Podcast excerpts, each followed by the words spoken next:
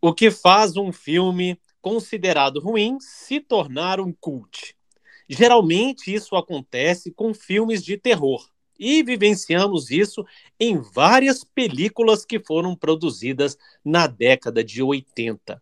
Mas há exceções. Eu estou me referindo ao clássico de aventura, Os Aventureiros do Bairro Proibido. Vamos entender a trajetória do filme e descobrir sobre uma possível continuação. No ar, Cineclube 80. Cineclube 80. Em busca da fita perdida, com Roberto Elcheque e Gustavo Vilela Waitley.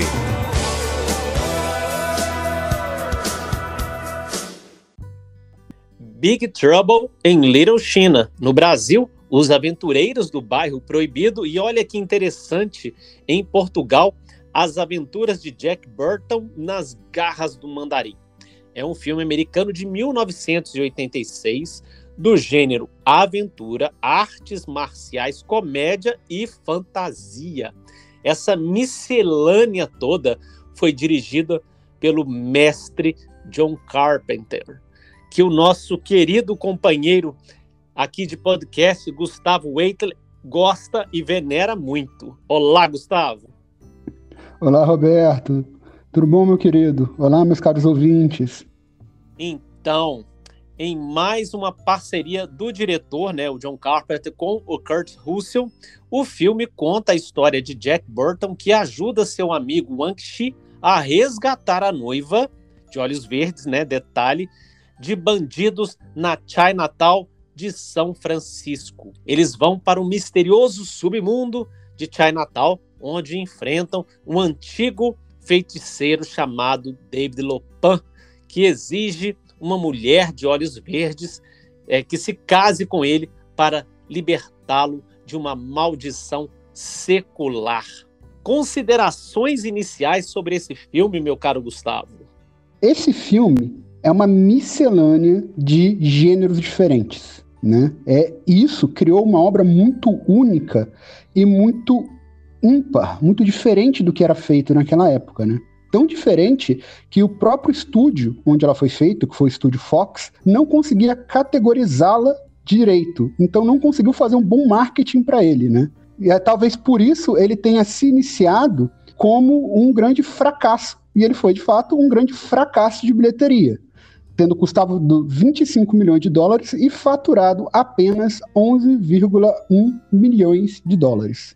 Pois é, Gustavo. Embora o filme seja originalmente concebido como um faroeste, né, fixado inclusive na década de 1880, o roteirista W.D. Richard ele foi contratado para reescrever o roteiro e modernizar tudo o que eu achei muito interessante, ao re... eu, na verdade, meu caro ouvinte, eu não lembrava se eu tinha visto o filme, vou ser muito sincero, porque ele não era muito significante. Ele não é muito. Depois, antes do nosso podcast, ele não era muito significativo para mim. E aí eu não lembrava de que mesmo era o filme. Eu tava achando um filme, vamos dizer assim, bacana até o primeiro tiroteio. E eu até achei estranho, porque quando eu vi o primeiro tiroteio, que teve muita morte, eu falei, ué, gente, mas será que esse filme passou na sessão da tarde?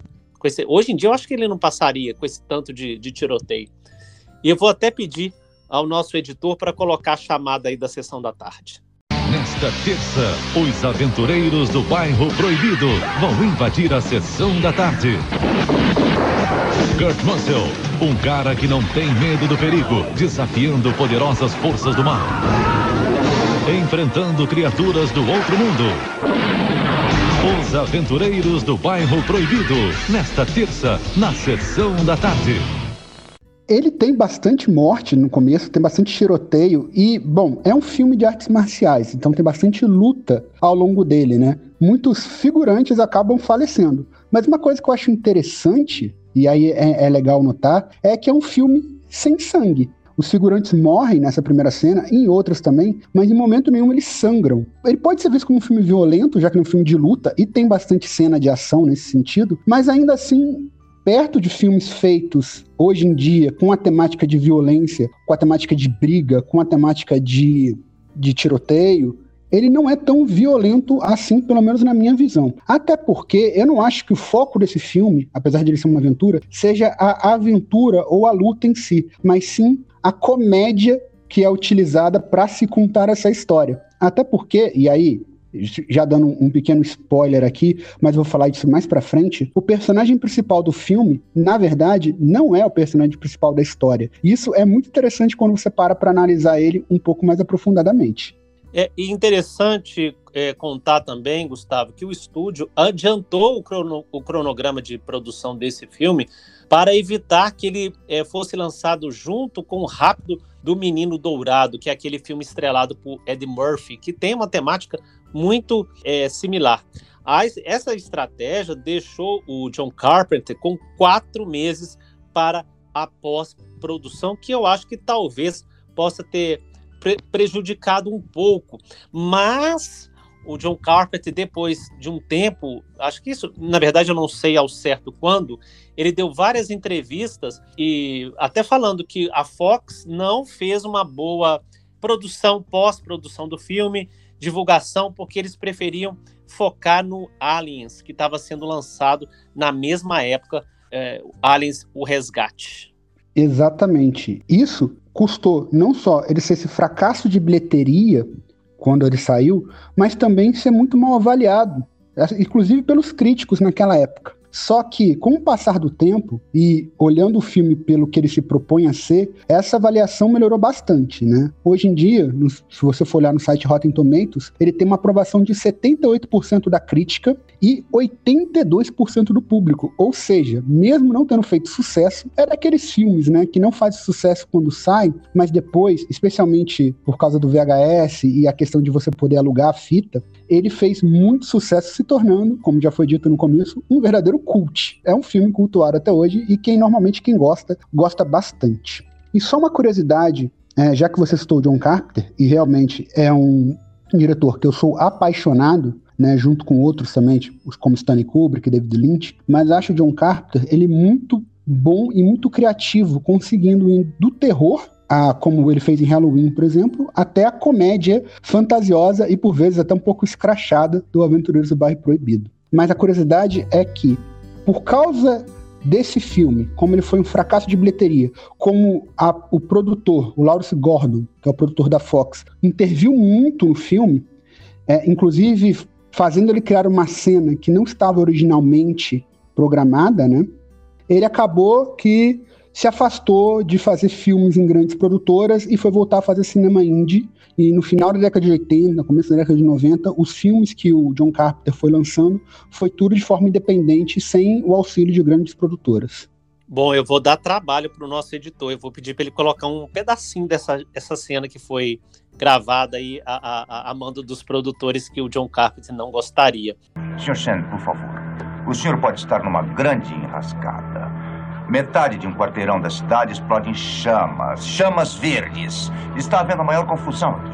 E há pessoas que dizem que o senhor está envolvido, que o senhor pode ser o responsável, que o senhor é uma pessoa muito perigosa. Agora, se o senhor estiver protegendo Jack Deixe Burton... Jack Burton fora disso. Nós devemos muito a ele. Demonstrou uma grande coragem. No início, o roteiro, como era um roteiro de western, e para quem não viu o filme, conta a história de um motorista né, de caminhão que tem o caminhão roubado e ele vai ajudar um amigo dele, e como eu falei lá no início, a, resgatar a, a, noiva desse amigo. A noiva ou namorada? É noiva ou namorada, Gustavo? É noiva. A noiva, isso. Bom, uh, e na verdade ele teria o cavalo, né? É, roubado se fosse na versão faroeste. O Kurt Russell era a primeira opção de John para o papel de Jack Burton. Mas o estúdio, ele, olha só, né, queria os figurões da época, o Jack Nicholson ou Clint Eastwood. É, mas nenhum dos dois se mostrou disponível. Eu acho até que teve uma certa má vontade cá entre nós. E o diretor é, recebeu a permissão de contratar o Russell.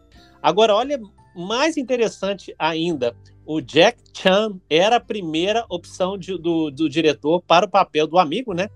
Do, é, do Kurt Russell, do, do, Jack Burton, no papel de Wang-Chi. E no, no, final das contas, o, o, o, o Chan recusou, mas também ele já estava assim um pouquinho. É, os produtores já estava com o pé atrás, porque o inglês dele não estava muito bom na época. E eu acho que ele foi interpretado magistralmente pelo Dennis Doom. Uma curiosidade interessante em relação ao papel do Jack Burton, né, ao Jack Russell, é que ele estava um pouco receoso em participar do filme e falou isso para o Carpenter porque é, os filmes que ele tinha feito, né, os últimos filmes que ele tinha feito antes do Aventureiros do Bairro Proibido, tinham sido fracassos de bilheteria. Então ele comentou isso com o Carpenter para, né, talvez se ele quisesse escolher outro ator, mas o Carpenter falou que não se importava com isso, que ele queria fazer um filme com Kurt Russell, que ele já tinha trabalhado em outros filmes como Fuga de Nova York e é, O Enigma de Outro Mundo. Enquanto ao Jack Chan, eu acho que foi muito bom ele não ter participado do filme. Não porque ele seja um bom ator, muito pelo contrário. Eu adoro Jack Chan. Eu acho ele um ator, de fato, muito bom. E em tudo que ele faz e se ele se propõe a fazer. Só que ele é um ator muito ligado, querendo ou não, até pelo próprio trabalho físico dele, muito ligado à comédia. E o papel do Wang Xi seria o ideal não ser tão puxado para comédia assim, ser mais, ser feito de uma forma mais séria, como o Dennis Dun fez. E o fato de ele ter um rosto até mais comum, não tão reconhecido como Jack Chan, ajuda muito na composição do Wang Xi em si. Então eu acho que para o filme foi muito bom o Jack Chan não ter aceitado, é, apesar de dos produtores não quererem, deram a carta branca para convidarem ele, só que ele mesmo recusou. E assim caiu no colo do Dennis Doom, que atuou muito bem. Quem é ela? Ela tem olhos verdes. Você não sabe o quanto isso é raro, Jack. Como é que você sabe daqui? Ela não, ela é encrenca, miauim. Lindos olhos verdes como uma pedra de jade. Aliás, eu acho que as atuações desse filme estão muito bem feitas. Eles estão, assim, no nível do que o filme pede. É, escrachada quando tem que ser escrachada, exagerada quando tem que ser exagerada, e os personagens que precisam ser mais contidos, levando a história mais a sério, estão assim. Por exemplo, como a história se trata de uma fantasia e que tem uma lenda chinesa por trás, o núcleo chinês, por assim dizer, leva a história mais a sério, que é o caso do, do Wang Shi, do Egg Shen, que são personagens que contam e explicam, inclusive, qual é a história do Lupin. Né? Enquanto que o núcleo branco, o núcleo americano, que é o Jack Burton, a Grace Law, feito pela Kim Cattrall, tá chegando nesse mundo agora, então tá estranhando aquilo, e tudo é muito bizarro e estranho para eles acreditarem logo de cara. Então eu acho, eu não sei se você concorda comigo, Roberto, mas eu acho que as atuações, eles estão na medida certa pro que o filme pede. É, eu concordo com você. Eu acho que é, se você olhar o filme como um filme despre, despretensiosamente, eu acho que as atuações estão na medida certa. Principalmente do, do Kurt Russell, porque ele não era visto como assim um figurão da época. Eu acho que foi uma oportunidade até de mostrar que ele, que ele se adaptava bem a qualquer papel. Eu só queria dar uma, uma outra curiosidade, porque eu sempre comento isso com o Gustavo e eu sempre fico muito fascinado com a, a, os cenários, a cenografia do filme, né, os efeitos visuais e principalmente de filmes B, a, as locações eu acho muito bonitinhas, muito aconchegantes. Meus queridos ouvintes, coloquem aí nos comentários se você estiver escutando isso pelo YouTube. Coloque aí nos comentários se você não concorda comigo que filmes considerados ditos entre aspas é, filme B é, não possuem uma uma locação bacana, uma cenografia muito bacana. E esse também tem a mesma coisa. Agora, em relação aos efeitos visuais, o Carpenter ele não ficou muito satisfeito. O orçamento para o filme foi pouco menos de 2 mil para os efeitos especiais, tá, pessoal? Para, para os efeitos visuais. Foi pouco menos de 2 milhões, o que foi considerado insuficiente. E um dos efeitos mais difíceis foi aquele globo ocular flutuante, né? O espião do Lopan. Ele foi movido por diversos cabos para controlar suas expressões faciais.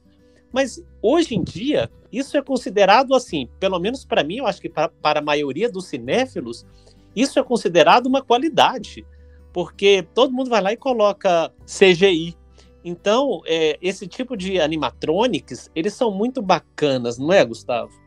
Ah, muito, especialmente quando são bem feitos. E apesar de dos efeitos realmente serem, em alguns pontos, um ponto relativamente fraco, especialmente nas magias, o raio do, light, de, do personagem Lightning, né, ficar aparentado que é uma coisa um pouco pintada, ou até mesmo o globo, né, o globo flutuante, né, o observador, eu acho que eles são bem feitos e funcionam assim até hoje, novamente, você assistindo o filme naquilo que ele se propõe. Ser um filme de aventura, com artes marciais, fantasia e muita comédia. E tem um charme, né? Ah, como é que vai, madame? Meu nome é Henry Swanson e eu adoro uma excitação. O design de produção, ele é muito bem feito. É, as ruas de Chinatown te convencem que você está num local, naquele local apertado, tendo que ver aquele caminhão gigantesco tentando andar por ali e depois sendo abandonado, ou dentro do esconderijo do Lopan, ou um local mais intimista, como o restaurante do Wang Chi. É muito bacana isso e, e, é muito, não só convincente, mas te coloca dentro do filme, te ajuda bastante na imersão. Eu concordo com você nessa sua análise. Normalmente, filmes B, e é interessante comentar né, que Os Aventureiros do Bairro Proibido, apesar de não ter um orçamento tão baixo, 25 milhões é um orçamento considerável, ele foi feito para ter esse aspecto de filme B. A questão visual normalmente é um cuidado que eles têm muito grande com isso e deixa o filme muito bonito e visualmente para ver. E agora uma curiosidade, já que eu comentei do Lightning, né, que é um dos personagens, é um dos três temporais que tem lá, que são guerreiros mágicos, né, que trabalham para o Lopan. É interessante notar como que esse filme teve um impacto na cultura pop desde cedo, inclusive, né? Tanto é, é, o Lightning, ele foi inspiração para um personagem de videogame do jogo Mortal Kombat. Ele inspirou o Raiden e o Lopan inspirou o visual do Shang Tsung, que é o vilão do Mortal Kombat 1 muito bacana. E durante aquela sequência em que o Line é morto, um raio animado esvoaço, é, esvoaça né, sobre o fundo, formando um símbolo chinês antes de desaparecer. E aí, né, especulação Reddit, via Reddit, é, acredita que o símbolo é, significa Carpenter, o, né, o nome do, do diretor do filme. Agora, olha que interessante isso aqui, pessoal. Costuma-se dizer que o roteiro desse filme foi originalmente escrito como uma sequência de Bukaru Banzai, mas na verdade não foi. E Gustavo, eu queria que você explicasse um pouquinho, porque você você até me pediu para fazermos um, um, episódio sobre esse filme. E eu falei, Gustavo, esse você ainda não vai me convencer. Realmente. Bukaru Banzai é um filme que saiu em 84, se não me engano, e é provavelmente mais estranho do que Os Aventureiros do Bairro Proibido. Por que, que especulavam que o roteiro originalmente seria uma continuação? Porque o roteirista do filme, o W.D. Richter, ele foi o roteirista e o diretor do Bukaru Banzai, e como eu falei, é um filme muito estranho. Ele é muito mais estranho e com uma história muito mais intrincada do que o Aventureiros do Bairro Proibido, né? E é por isso que muitas pessoas comentavam que a ideia original é ser uma continuação. Mas não, não é uma continuação, não. Aventureiros do Bairro Proibido foi pensado inicialmente para ser um faroeste, né? Mas o Richter mudou para dar essa, essa cara mais atual, o que eu achei sensacional, magnífico. Acho que ficou muito bom, né? A história no dia de hoje, mas não tem nada a ver com Bukaru Banzai, não. Alguns críticos do, do filme, eles, eles, eles alegam, né? Que o diretor permitiu que a tecnologia dominasse a história. E eu acho, eu acho que eles estão, vamos dizer assim, 40% certos. Como muitos dos seus grandes cenários parecem incrivelmente caros e complicados, e como esses efeitos são inegavelmente estonteantes, vamos dizer assim. E a gente acaba tendo uma tentação, né? Um, ali no automático para poder é, é, elogiar. Mas eu acho que os efeitos especiais eles não significam tanto, a menos, né, que nos importemos com os personagens que estão cercados por eles, porque toda hora tem um efeito especial. E aí o que que acontece nesse filme? Eu acho que os personagens muitas vezes parecem existir apenas para preencher os primeiros planos. Mas, todavia, portanto, você tem que ter um olhar mais, como eu falei também, despretensioso. Não queira achar que você vai ver um filme é, é, de comédia ou de, com essa miscelânea toda com, é, é com tanta, vamos dizer assim, com tantos significados que façam que ele fique um filme mais é, é, verossímil, Verossímil não seria a palavra certa. Eu vou falar agora uma frase que você tem que estar muito louco para ver um filme muito louco. Vamos dizer assim. Concordo com você, você tem que estar tá muito louco para poder assistir é, um filme muito louco. E o interessante é que essa era uma das propostas do John Carpenter, junto com a proposta de que de inverter um pouco o que era normal em Hollywood naquela época. Que, qual que é a normalidade? E o que esse filme às vezes parece passar? O personagem principal branco ajudado por uma minoria étnica. Mas se você parar para analisar a história, e aí, como eu disse lá na frente, o Jack Burton pode ser o personagem principal do filme, porque o filme é contado a partir da ótica dele, mas ele não é o personagem principal da história. O personagem principal da história é o amigo dele, o Wang Shi. E isso foi proposital. O John Carpenter queria que o personagem branco fosse o sidekick, né? o parceiro, o ajudante do, da, da pessoa que era da chamada minoria étnica. E, gente, para para analisar a história um pouquinho, você vai perceber. Quem tem a namorada, a noiva sequestrada, é o Wang Shi. Isso é todo o desenvolvimento, é todo o motor para o desenvolvimento da história e da narrativa. É ele que vai atrás dos aliados para recuperar, que começa a in que inicia um plano para poder invadir o local do Lopan para poder resgatar a namorada. Então, é ele que é o motor e desenvolve a história. A história ocorre ao redor dele. O caminhão do Jack Burton só é roubado depois que a namorada já foi sequestrada e então eles vão para Chinatown para tentar resgatar ela e se encontram no meio de uma briga de gangues chinesas e eles têm que abandonar o caminhão. Aí que o caminhão é roubado, né? Então, se você parar para analisar, o Jack Burton, ele é o ajudante, tanto que ele é o alívio cômico do filme. Por vezes ele que se atrapalha, ele se acha muito e por vezes não consegue é, corresponder. Isso deixa engraçado. Na luta final, ele tá com uma arma, ele atira para cima, quebra um pedaço do teto que cai na cabeça dele e ele cai quase desacordado, perdendo boa parte do combate. Né? Então, ele é o alívio cômico. Ele, ele é o ajudante, ele não é o, o principal da história. E aí entro também na curiosidade da cena que eu falei que o John Carpenter não, não queria que estava no filme, que é a cena inicial. A cena inicial, se você parar para analisar, ele está muito deslocado do resto do filme. Porque o estúdio né, obrigou que o John fizesse aquela cena para deixar o, o, Jack Burton mais heróico. Tanto que é uma entrevista, no, no, é um interrogatório na polícia que o, o policial pergunta para o Akshen sobre o Jack Burton e ele fala: o Jack Burton demonstrou muita coragem, deixa ele de fora dessa, dessa discussão. É para enaltecer o personagem Jack Burton mas ele não é o principal da história. Isso que eu acho muito interessante nesse filme. Essa subversão, por mais que ela tenha ficado bem sutil por uma escolha da produção e não do diretor. Mas há uma coisa que mesmo o David Lopin deve saber. Todo um movimento no universo é causado pela tensão entre fúrias positivas e negativas. E quando as fúrias ficam desequilibradas? Como estão no Lopin, que é amaldiçoada. Aí as pessoas se transformam em demônios e vivem para sempre. Repulsivos e maus. Eu achei até estranho também é, esse personagem, o do, do Ang, que no final ele, ele vira assim um, um, exímio lutador. Eu achei um pouco estranho isso. Eu achei. Por que, que ele não começou desde o começo? Ele me pareceu muito medrosão. E lá no final você, você via cada salto e cada voadora na cara dos, dos inimigos. Enfim o, o, o, o filme ele tem uma memorabilia muito bacana. Ele teve jogo de cartas, tabuleiro, é, jogos de tabuleiro, figuras de vinil, e ele teve um, um, um, jogo de videogame do Commodore.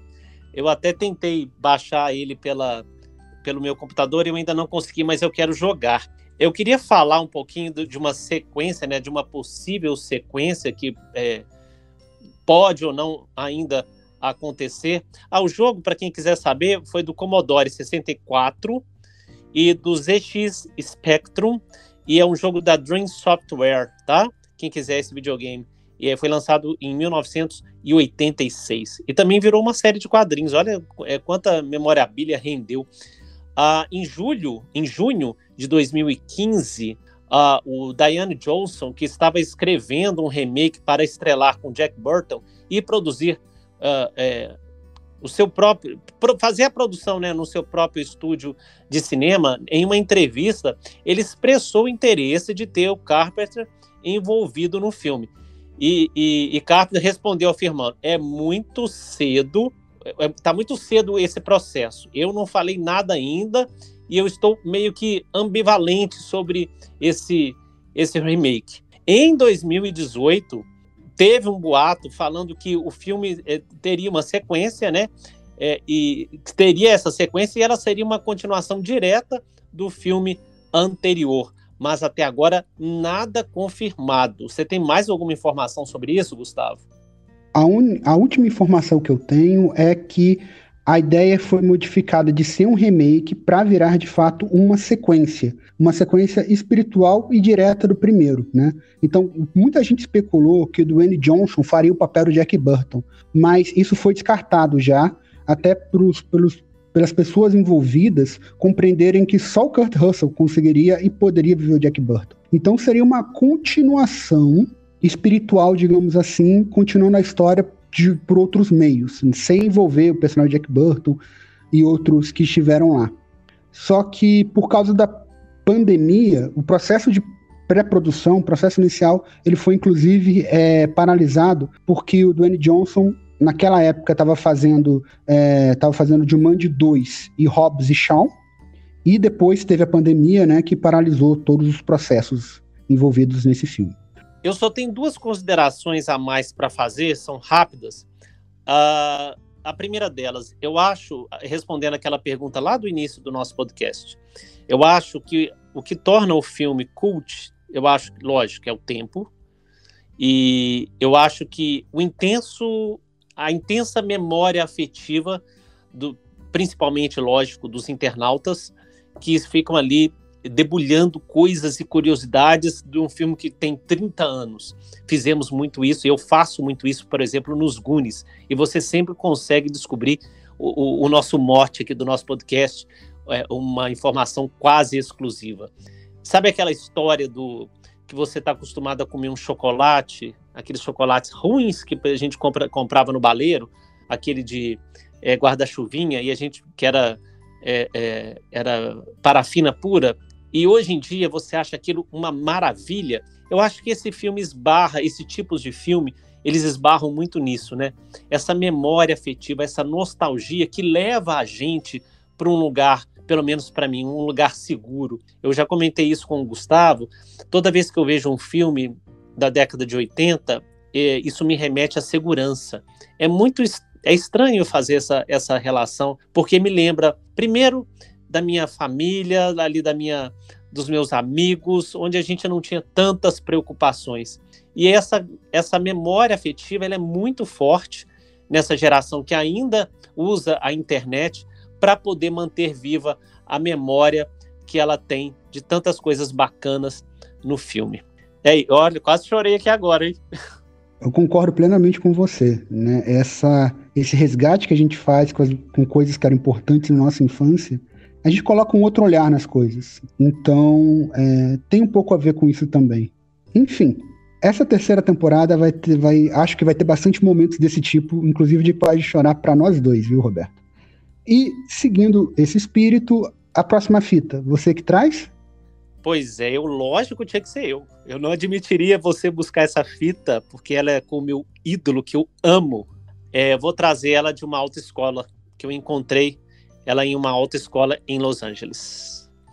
Muito bom. Se for o filme que eu tô pensando, também me marcou bastante. Bom, gente, é isso então, né? Tem bastante coisa do Aventureiros do Bairro Proibido, mas a gente vai ficando por aqui. Eu quero deixar um forte abraço para todos os nossos ouvintes e para você, Roberto. Gustavo, eu quero começar, eu não avisei isso a você, mas eu quero sempre deixar uma pergunta no ar é, em relação aos filmes que nós é, estamos aqui falando, né, dissertando. Você acha que o filme envelheceu bem?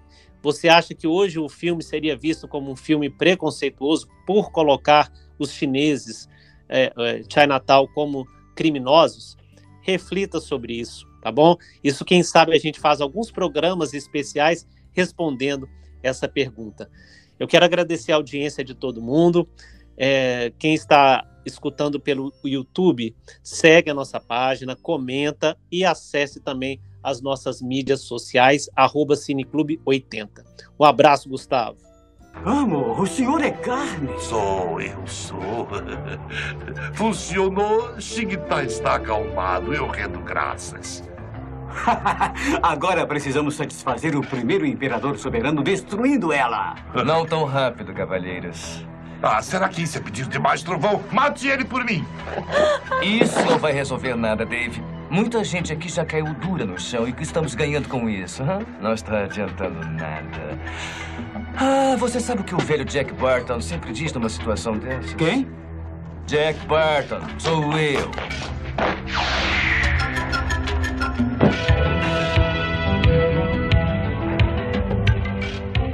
O velho Jack sempre diz: Qual é a parada?